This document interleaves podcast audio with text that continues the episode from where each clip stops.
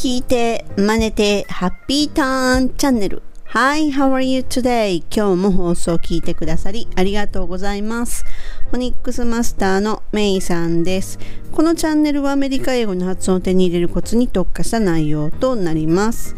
前回のエピソード69では英語を話す国っていうのにね、観光ビザで行ってみようっていうのをお届けしました。まあ元気なうちにね、体が動くうちに海外へもっと行ってたらよかったのなとかってね、思うことのないように挑戦されてはどうでしょうか？でねまあ生きているとあの時何々してたらなーっていう後悔する場面って本当に山ほどありますよね。もう私なんて一日の中でも1週間でも1年でもなんなら人生丸ごと後悔ですよ。っていうこの表現だけで人生ほんと過ごせるくらいですよ。あの時に A さんを選んでいてたらな人生違ってただろうなとか思っても声に出しちゃダメですよ。ということで今回は何々すればよかったなという後悔を表現するというものをご紹介しながら発音のコツをお届けします。Ready? Here we go! さあ生きていると後悔なんて山ほど経験してでだんだんだんだん諦めていくんですよね。いやいやいや諦めるのはまだまだ先ですよ。いや先ですよって諦めたらダメですよ。でね後悔を表す表現で一番ネイティブが使うのが I should have 何々。ですが、他に I wish I had 何々ってのもあります。まあ、これを聞くとね、えー、文法かよ、高校で習ったけど、いまいちわかんないなっていう、ちょっとね、嫌な感じがする。それわかります。なので、ここで文法を語ろうとは思ってないんですが、思ってないです。でね、このね、ニュアンスだけをきちっとつかむと、絶対にこれを本当に便利に使えます。じゃあどういうことかっていうのを説明していきますね。で、先ほども言ったこの I should have と I wish I had 何々っていうのは、まあ、過去の後悔とか願望を表現するというところでは何々だったらよかったのになっていう感じね表現するという点では本当に似てるのでえどっちも一緒じゃないの？ってなるんですけれども本当微妙なニュアンスの違いがあるんですよ。もうちょっと語りますね。I should have 何々っていうのは過去のある時点でもっと賢い判断とか行動をすべきだったなという後悔を表すんですね。これは過去の状況や選択したことについて後から気づいたということを指すんです。例えば I should have married A もっとね、賢い判断をあの時すべきだったなってことを表すのがこの文章です。まあ、A さんと結婚してたらなってことになるんですけどね。で、一方、I wish I had 何々っていうのは過去の出来事を変えたいという願望を表現してます。もっと良い結果を得るために過去の状況を変えたいなという後悔。つまりは無理じゃないですか、そんなこと。変えれるわけないじゃないですか。そんな時のを表す後悔の思いを示してます。で、例えば、I wish I had married A っていうならば、もっと賢い判断をしてたらなという後悔ですよ。はい。つまり、I should have 何々っていうのは過去の後悔に焦点を当ててるんです。で、I wish I had 何々は過去の願望や変えたいっていう思うことに焦点を当ててるってことになります。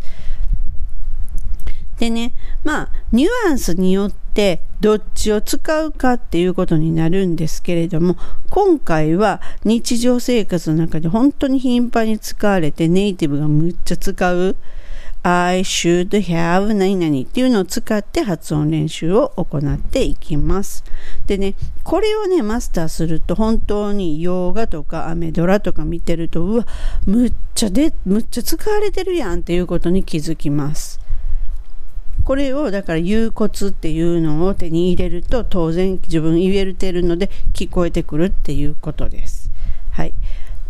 でね、ちょっともう一えっ、ー、と、あ、そうですね。えっ、ー、とね、で、ちなみにこのね、I should have 何々っていうのは、この、まあ、何々っていうところは過去分詞になるんですね。現在形、過去形、過去分詞形っていうのがあるんですけれども、その過去分詞を使う部分になります。で、ちなみにここの発音が I should have とはほぼほぼ言わないです、ネイティブは。なんて言うのかというと I should have です。I should にアポストロフィー、V、E って書いて I should have I should have になります。はい。ではね、いきますね。まずは先ほどの、ああ、A さんと結婚してたらなっていう のですね。これ、心の声でとどめといてくださいね。はい。結婚されてる方はね。はい。ではね、いきますね。I should have married A ですが、先ほども言ったように I should have にします。ここの時に I should ではなくて I should have I should have になります。I should have もう本当になんか L の音みたいなちょっとこうどうしてもこうブロークになっていくんですね。うん。I should have married A っていう風になります。で、married の時はしっかりと R を聞かせるっていうのがポイントになります。married A になります。I should be married あ、まあ、誰でもいいんですよ。I should have married Mike とか I should have married Mr. Um, K とかね、誰でもいいんですけれども、そういうのですね。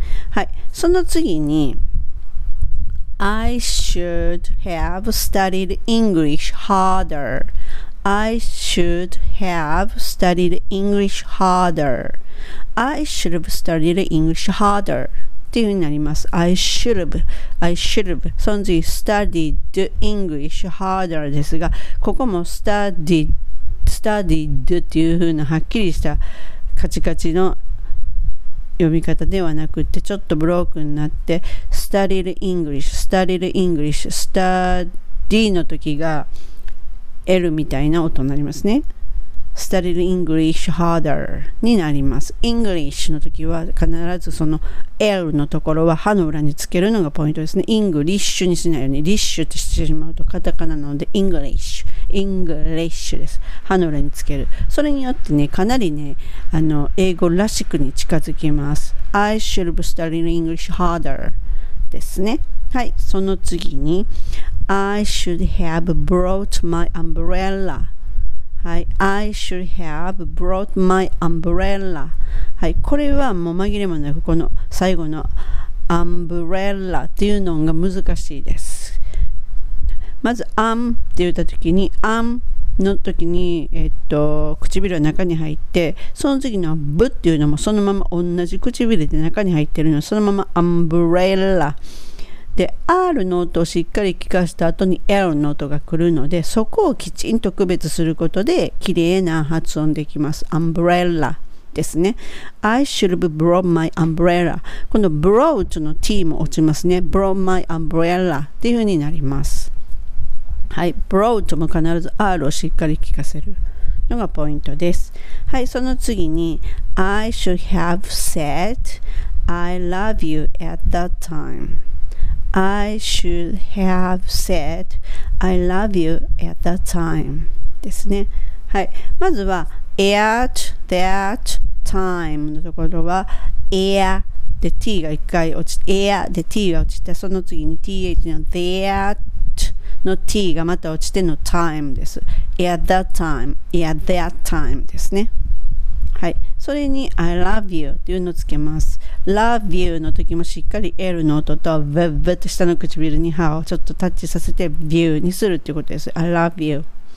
Okay. そして I should have said I should have said I love you at that time っていう風になります。はい。ではその次 I should have taken that job offer that job offer ですね。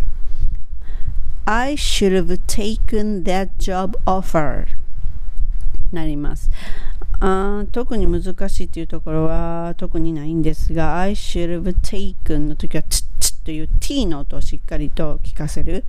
低にせずにチッチッ take になります。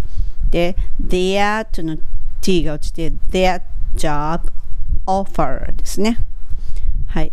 その次です。ラストになります At that time I should have made a reservation I should have made, made a reservation ここの made a reservation のところのまあ reservation っていうのは R を2回あるのと V って音をしっかり出す reservation になりますで made a じゃなくて made a made a made a なので made ではないですね。どっちかというと L の音になります。made a reservation になります。I should have made a, made a, I should have made a reservation. I should have made a reservation. made a reservation. そうですね。At that time, I should have made a reservation. っていう風になります。はい。ではね、もう一回ちょっとゆっくりいきますね。えっ、ー、と、6つ英文いきます。I should have, ha I should have married A. I should have studied English harder. I should have brought my umbrella. I should have said I love you at that time. I should have taken that job offer. At that time, I should have made a reservation. っていう風になります。はい。今回は日常生活の中でネイティブが本当によく使うフレーズの I should have 何々したらよかったなになというちょっとしたね、軽い日常のね、後悔ですよね。はい。それは I should have っていう風に言うってことをお届けしました。でね、あの、普段のね、生活で、あ、これ、そあの表現だっていう風に思ったら、速攻で英語を作ってね、声に出してやってみてくださいね。するとね、定着率がね、ぐっと上がります。そして洋画とかでもちょっと聞き取れるようになりますはい本日も最後までご視聴いただき誠にありがとうございましたまたすぐお会いしましょう See ya! めいさんでしたバイ